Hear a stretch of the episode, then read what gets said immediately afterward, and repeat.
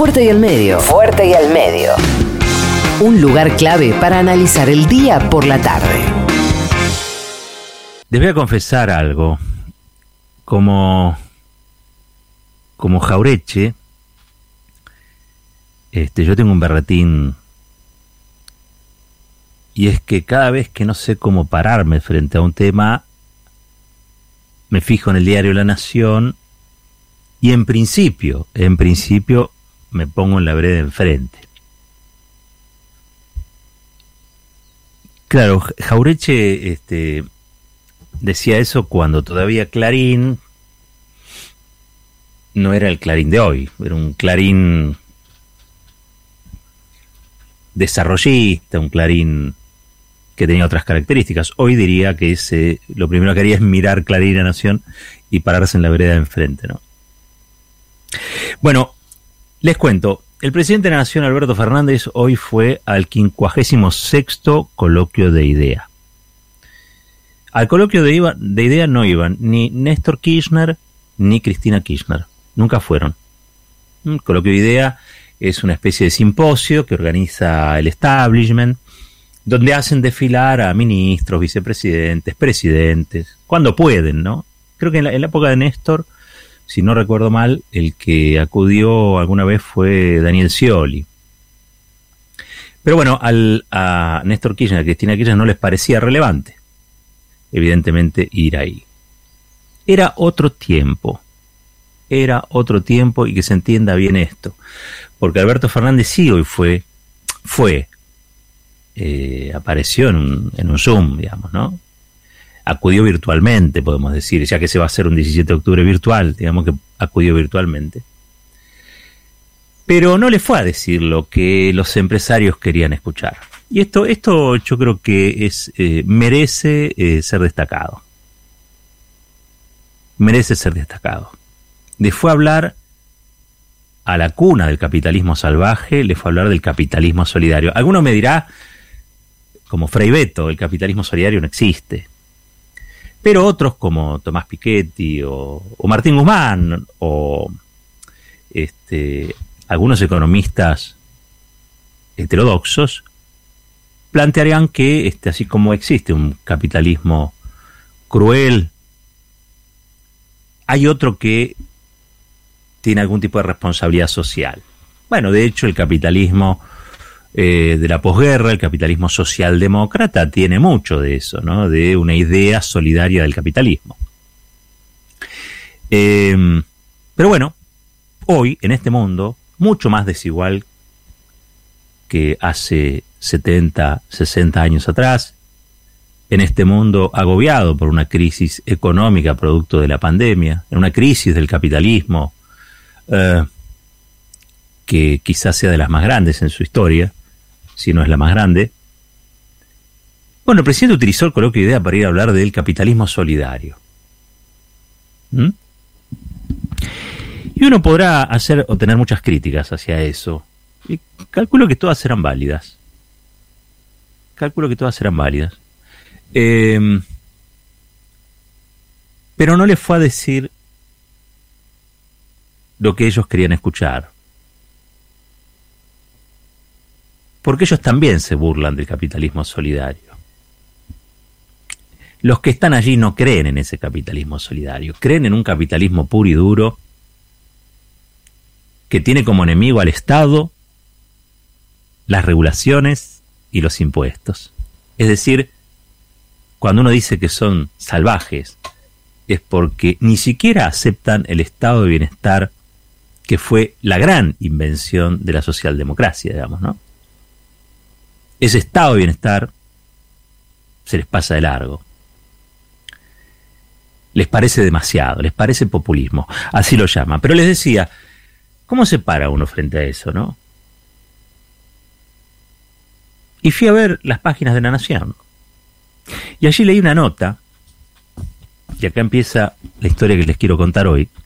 Ahí leí una nota que, eh, cuyo título es el lado B del discurso de Alberto Fernández. ¿Qué dijeron los empresarios en el muro? Ustedes saben, ¿no? ¿Visto? Cuando se hace el Zoom, después se hablaron de muchas cosas. eh, de la reforma judicial. Apareció por ahí Julio Piumato. ¿Se acuerdan de Julio Piumato? Bueno, apareció por ahí criticando al presidente, criticando la reforma judicial. Pero la principal crítica que destaca la Nación, ¿saben de quién es? De Héctor Alfredo Poli. Héctor Alfredo Poli. ¿Les suena? No, no, no les dice mucho. Hay un Poli. Hay un Poli que es pariente. Es el cardenal. El arzobispo. Poli. Mario. Mario Poli. Voy a leer el párrafo de, de La Nación. Dice, además de la reforma judicial, la relación con la vicepresidenta Cristina Kirchner apareció en escena entre los empresarios que escuchaban a Fernández. Y aquí abre comillas, es decir, esto que sigue está atribuido a Héctor Alfredo Poli. El presidente dice cosas que Cristina contradice. El problema de desconfianza es que él no se le planta a Cristina. Parece que manda a ella. Por eso no le puedo creer. Esto dijo Poli. ¿Quién es Poli? El director de Plus Petrol. Recuerdan que nosotros venimos diciendo que hay un sector del establishment que le está exigiendo a Fernández que se saque de encima a Cristina. Que si él se saca de encima a Cristina, eh, ellos van a apoyar su plan. Claro que van a apoyar el plan siempre y cuando ese plan tenga ajuste, porque el único plan del establishment es baja de impuestos, ajuste en el gasto, menos plata para educación, menos plata para salud, menos plata para desarrollos en ciencia y tecnología, reprimarización de la economía y listo. Y listo. Pero para eso, para darle apoyo a Alberto Fernández aplicando su plan, el plan del establishment, primero, dicen ellos, se tiene que sacar de encima a Cristina Fernández de Kirchner. ¿Por qué? Bueno, entre otras cosas porque son diputados, son dos diputados del Frente de Todos, pero que responden a Cristina Fernández de Kirchner, como Máximo Kirchner y como Carlos Heller, los que impulsan nada más y nada menos que un aporte solidario extraordinario de las grandes fortunas, que algunos llaman impuesto a la riqueza, o superimpuesto a la riqueza, o impuestito a las superriquezas, como lo quieran ver ustedes. Cristina tiene para todos estos sectores una serie de postulados doctrinarios, ideológicos, que ellos consideran que son antiempresarios. Una barbaridad. Las empresas con Cristina Kirchner y con Néstor Kirchner ganaron mucho dinero. Las pequeñas y medianas empresas no cerraban con Néstor y con Cristina Kirchner, ¿eh? se multiplicaban, por miles se multiplicaban. Las 25.000 empresas medianas y pequeñas que cerraron durante el macrismo lo hicieron durante el gobierno que aplicó todas las recetas que este frente empresario que se expresa en el coloquio de idea trata de imponerle al país.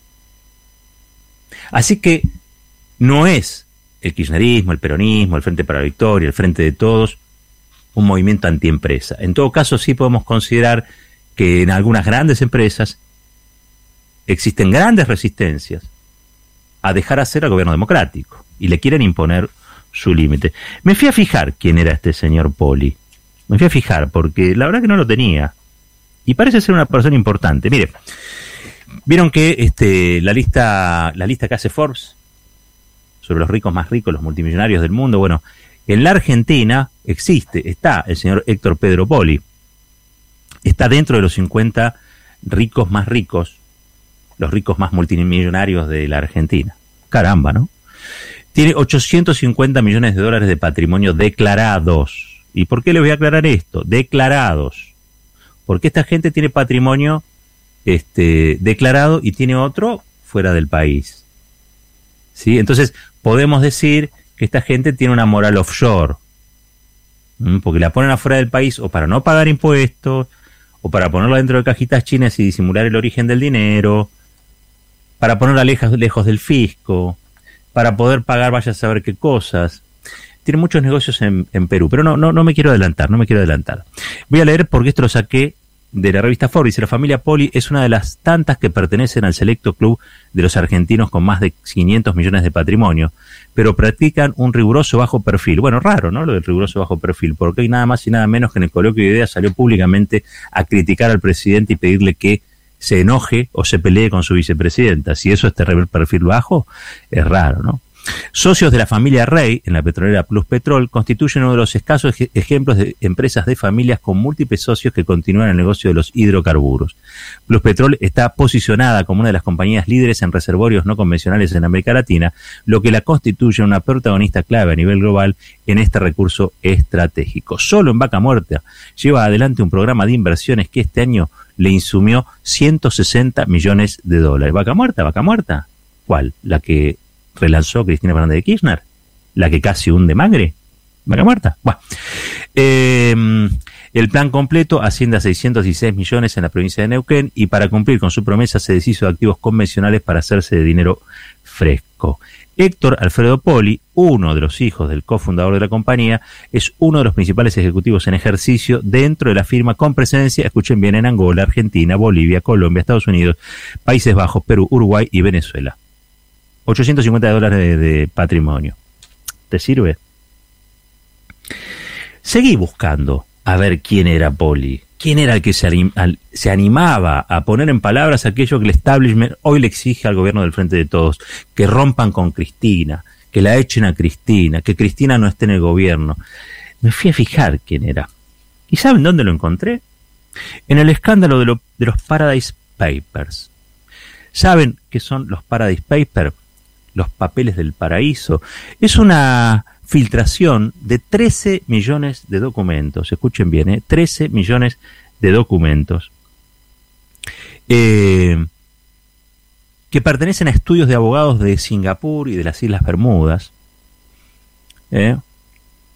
Se lo conoce también como el escándalo que permitió ver, junto con el Panama Paper, cuáles son los trucos fiscales de las grandes fortunas para evadir el pago de impuestos y en algunos casos hasta para pagar sobornos. ¿sí? Es la famosa historia de las offshore y la famosa historia también de las guaridas fiscales. Me fui a fijar ahí y evidentemente este Poli está, está mencionado. Dice, los primeros nombres en los que nos detendremos son los de Héctor Pedro Poli y Héctor Alfredo Poli, miembros de una familia de gran poder económico que incluso tiene entre sus integrantes a Mario Aurelio Poli, el actual arzobispo de la Arquidiócesis de Buenos Aires y primado de la Iglesia Católica en la Argentina. Fue nombrado en estos cargos por su antecesor, el Papa Francisco, el cual también eh, lo creó Cardenal en el consistorio del 22 de febrero del 2014. Bueno, no sé qué tiene que ver el Papa con esto. Pero bueno, Poli es de la familia, punto y aparte. Nada más. Bueno, tienen Plus Petrol, varias empresas más. Pero vamos a ver qué dicen en Perú sobre Poli, el hombre que se animó a torear al presidente eh, y a manifestar que el presidente se tiene que pelear con su vicepresidenta. Eh, Dice, el Grupo Argentino Plus Petrol, que tiene participación en el megaproyecto energético Camisea en Perú, ha creado una estructura de empresas que se pierden en la, en la opacidad. Em, esta, publicación, eh, que forma parte de la investigación Global Paradise Paper de un, de un sitio llamado Convoca Perú, dice cómo la empresa eh, cómo esta empresa fue la más sancionada por infracciones ambientales en el sector energético, pero escapa a la luz pública y se conduce en el anonimato. Entre los bosques frondosos de, Europa o las playas del Caribe, el grupo Plus Petrol ha sabido mantener y distribuir su patrimonio en compañías offshore lejos de los escándalos ambientales y de la carga tributaria. Mientras el conglomerado reporta una deuda tributaria por 1.500 millones de soles en la Superintendencia Nacional de Aduanas y de Administración Tributaria, SUNAT, ha interpuesto recursos judiciales para, para, evitar el pago de multas por daños al medio ambiente por casi 40 millones de soles. Sus compañías son asesoradas para crear estructuras societarias en paraísos fiscales. Desde 2005, las empresas del grupo Plus Petrol que han operado en Perú han respondido a su principal accionista, Plus Petrol Resources Corporation, una compañía basada en Islas Caimán, registrada en 1995. Estos son los empresarios nacionales. Estos son los empresarios nacionales, ¿sí? Eh, la mayor inversión que ha hecho en suelo peruano ha sido destinada a controlar el consorcio Camisea, con el que explota las reservas de gas natural de los lotes 88 y 56 en el Cusco, a través de sus subsidiarias, Plus Petrol Camisea Sociedad Anónima, con una participación del 25%, y Plus Petrol Perú Corporation SA, con un 2,2%. Bueno, acá se narra las mayores este, infracciones ambientales cometidas por, por Plus Petrol, pero mencionan cuáles son las compañías que aparecen controlando a Plus Petrol allí en Perú en este emprendimiento. Captiva Energy Corporation, con sede en Bahamas, Breton Financial Limited, con sede en Islas Vírgenes Británicas, Van Boston Trust Company en Bahamas, eh, Limited en Bahamas, Ricard Investment Corporation en Islas Caimán. Este, no hay una que esté, no hay una que esté acá. No hay una. Eh, es un ciudadano del mundo el señor Luis Alberto, el, el señor este Poli, digo, es un ciudadano del mundo. Es el socio, Poli, a su vez, para que se entienda bien, de la primera mujer que aparece en la nómina de los grandes afortunados eh, que registra la, revista Forbes en la Argentina, gente que tiene más de 500 millones de dólares. ¿sí? Se trata de Edith Rodríguez, quien posee junto a sus hijos el 70% de las acciones de Plus Petrol y que ha logrado llevar adelante una vida enigmática. Dice, no se conoce ni una sola fotografía suya. ¿Eh? Um, dice Forbes, cuarto productor de petróleo en Argentina, Plus Petrol además administra el yacimiento gasífero más grande del Perú, del que estábamos hablando recién, Camisea. El marido de Rodríguez, Luis Rey, fue junto a la familia Poli el fundador de Plus Petrol en los 70. Luego de su fallecimiento en 2005, la vida tomó el control de su paquete accionario y ha hecho un culto del bajo perfil, por lo que casi nadie la conoce. Eh, Edith no es la única dama del ranking. Después de Edith viene Silvia Gold, en compañía con su marido y socio Hugo Sigman, quien fundó el grupo Insud, el que va a ser la vacuna aquí, este, la vacuna de Oxford en la Argentina.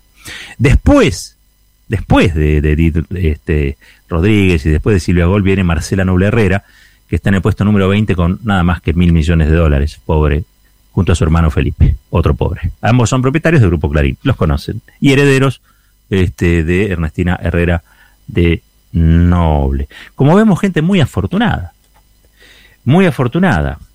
Eh, algo más tengo, algo más tengo del el señor Héctor Alfredo Poli. El señor Héctor Alfredo Poli fue aportante a la campaña de Macri Pichetto. Claro, era una novedad.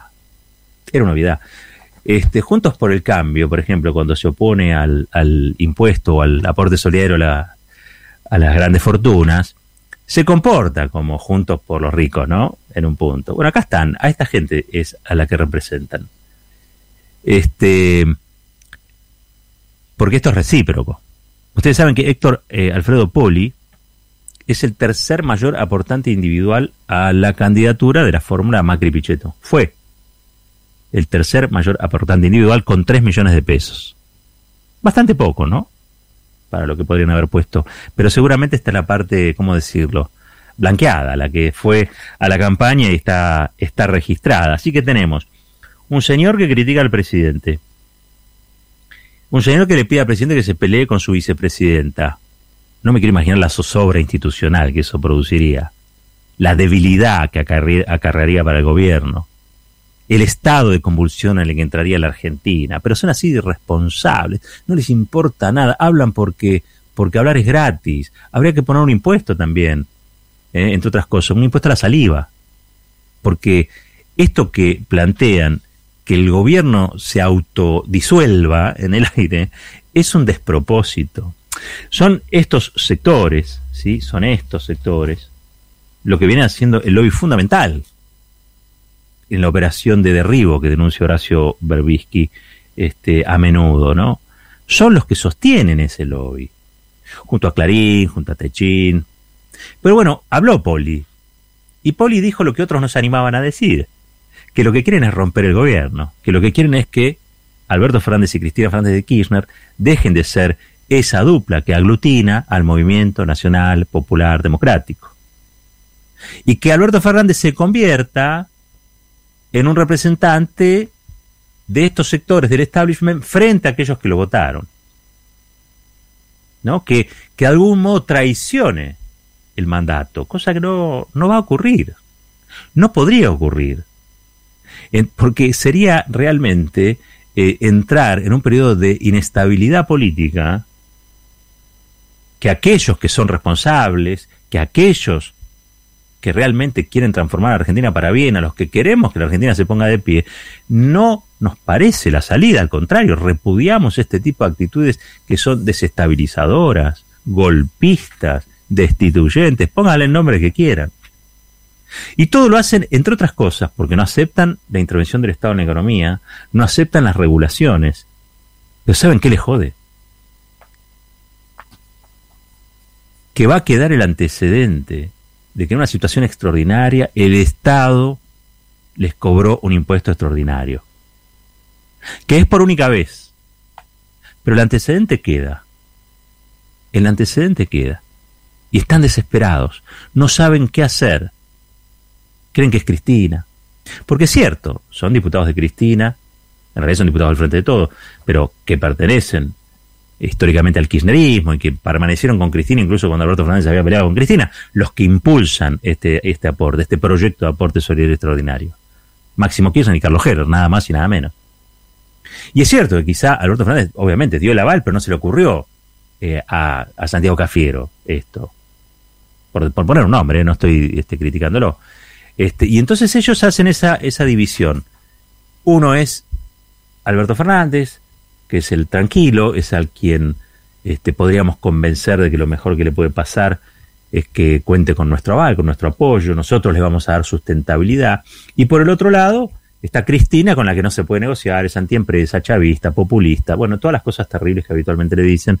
Este, pero hace una eh, lectura política con los editoriales de Joaquín Morales Solá y Van der Koy y, y. Y entonces eh, la, lectura es errada. La lectura es una, es una, está más basada en los deseos personales que en la realidad de las cosas. No se puede hacer análisis político eh, desde el deseo nada más. Uno tiene su corazoncito. Yo tengo un corazón enorme puesto al lado de, esto, de este, de este espacio político que quiere poner a Argentina de pie. No, no, no tenga ninguna duda de eso. Pero si tengo que hacer análisis político, no lo voy a hacer desde el deseo. El deseo trato de ponerlo a un lado. Porque si yo hago un análisis basado en el deseo, lo más probable es que ese análisis, ese análisis no sea creíble. Porque está basado solo en deseos. Hay cuestiones fácticas, hay cosas que ocurren, hay cosas que pasan y que pasan independientemente de mi deseo o de mi corazoncito. Y esas cosas las tengo que ver también. Y lo que estoy viendo hoy es que no estoy desacertado en lo que vengo planteando acá. Primero, que el establishment se quiere cargar a Cristina y que hay que defender a Cristina para defender al gobierno. Y por el otro lado, que este impuesto es quizá de una enorme pedagogía social. Yo sé que a muchos dicen a mí que me importa, y yo que tengo que ver un impuesto, ¿por qué no? Este, fueron primero por esto, querían expropiar Vicentín, después retroceder. Entonces eso es cierto. Este gobierno tiene claroscuros, como todos los gobiernos. Pero este es el gobierno de los que pueden poner a la Argentina de pie. El gobierno de los que estuvieron antes es el gobierno, el gobierno que hundió a la Argentina. Y que si vuelven a caballito de estos grupos empresarios o de estos empresarios offshore, de moral offshore, se llevan puesto a la Argentina definitivamente. Así que no nos queda otra más que aguantar todo lo que se pueda y tratar de entender por qué a veces el gobierno acierta y a veces se equivoca. Como hizo ahora, que cambió su postura en relación al Grupo de Lima. Yo soy muy crítico, yo le pedí perdón y le pido perdón al comandante Chávez por el voto de condena en Naciones Unidas. Ahora, hay que decir que después el gobierno hoy está haciendo otra cosa, no sé si por la presión, no sé por si porque pataleamos o lo que sea. Entiendo que por orden del presidente hoy han decidido otra cosa y hoy Argentina no firma y no suscribe un documento que ha elaborado el Grupo de Lima donde este, prácticamente dejan abierta la puerta a la intervención militar de los Estados Unidos, el gran desestabilizador de la región en Venezuela. Bueno, y el gobierno no suscribió eso. Está bien, decimos una cosa y decimos la, la otra. Pero les quería decir que tenemos mucha razón en decir las cosas que venimos diciendo, porque el Fondo Monetario Internacional, que es la, el ala izquierda de la cámpora, ustedes saben que el ala izquierda de la cámpora se llama Fondo Monetario Internacional, llamó a subir los impuestos a los más ricos y a las empresas rentables para pagar la factura de la crisis. El jefe del Departamento de Finanzas Públicas del Fondo pide destinar lo ingresado a salud y a protección social en una pandemia que ha afectado de manera desproporcionada a los más pobres. Esto está publicado en este momento, lo pueden ir a buscar, en el diario El País de España. Este, lo firma Ignacio Fariza desde Madrid. Uh, no lo escribió Guado de Pedro, no lo escribió este, Máximo Kirchner. Heller tampoco creo que tiene que ver con esto. Eh, pero esto lo plantea el Fondo Monetario Internacional y la nota dice así, la crisis del coronavirus está dando la vuelta a muchos discursos, entre ellos el de un Fondo Monetario Internacional que se aleja cada vez más de la ortodoxia más, más férrea, ortodoxia más férrea, por la que se distinguió en los años más duros del llamado consenso de Washington. El organismo multilateral empezó la crisis exhortando a los países a gastar tanto como pudieran y cuatro meses después les piden que estudien la puesta en marcha de impuestos para los más ricos. ¿Sí? Así que esto está fechado hoy, ¿eh? 14 de octubre a las 14.25 hora Madrid. Los gobiernos deben tomar medidas para mejorar el cumplimiento tributario y evaluar la aplicación de impuestos más altos para los grupos más acaudalados y las empresas más rentables, ha reclamado este miércoles el director del Departamento de Finanzas Públicas del FMI, Víctor Gaspar. Los ingresos resultantes contribuirían a pagar servicios críticos como las redes de salud y protección social en una crisis que ha afectado de manera desproporcionada a los segmentos más pobres de la sociedad. En un contexto de pandemia, ha subrayado el ex ministro de Hacienda de Portugal en la rueda de prensa posterior a la presentación del informe semestral de fiscalidad global del organismo, es importante que aquellos que mejor estén contribuyan a compensar a los más vulnerables. Y eso es algo que se aplica tanto a título individual en nuestras sociedades como para la comunidad internacional en apoyo a los países más pobres inclusive. El Fondo Monetario Internacional está llamando a poner impuesto a los ricos. Este mundo era un mundo impensado. Esto está pasando ahora. No ocurría antes porque lo que hay que analizar es la realidad de ahora. Y sobre todo lo que hay que también tener en claro es que estos grupos empresarios se mueven por ideología y por plata. Plata. Ellos saben que si queda este antecedente de un aporte solidario extraordinario, de un impuesto a la, riqueza, así como ocurre una vez puede ocurrir otra. Mm, ojalá que no. Ojalá que no. Porque ¿saben qué? Les vamos a cobrar el impuesto, se le va a cobrar el impuesto y van a seguir siendo multimillonarios. Ahora, si entramos en la disputa ideológica, yo estoy del lado de la democracia. Yo estoy del lado de la democracia. Y creo que muchos de los que escuchan este programa están del lado de la democracia. Esto es un impuesto. Si el impuesto sale, el impuesto se cobra. Y no importa si te llamas Poli, si te llamas Roca, si te llamas Mañeto, no importa cómo te llames, lo vas a tener que pagar. Por supuesto, esto tiene, como ustedes saben, cada vez que un gobierno popular enfrenta a estos grupos y sectores, sufre turbulencias, sufre intentos de golpe cambiario, este, sufre eh, presiones para devaluar, sufre todo lo que este gobierno está teniendo, porque esos son los gobiernos populares también, ¿no?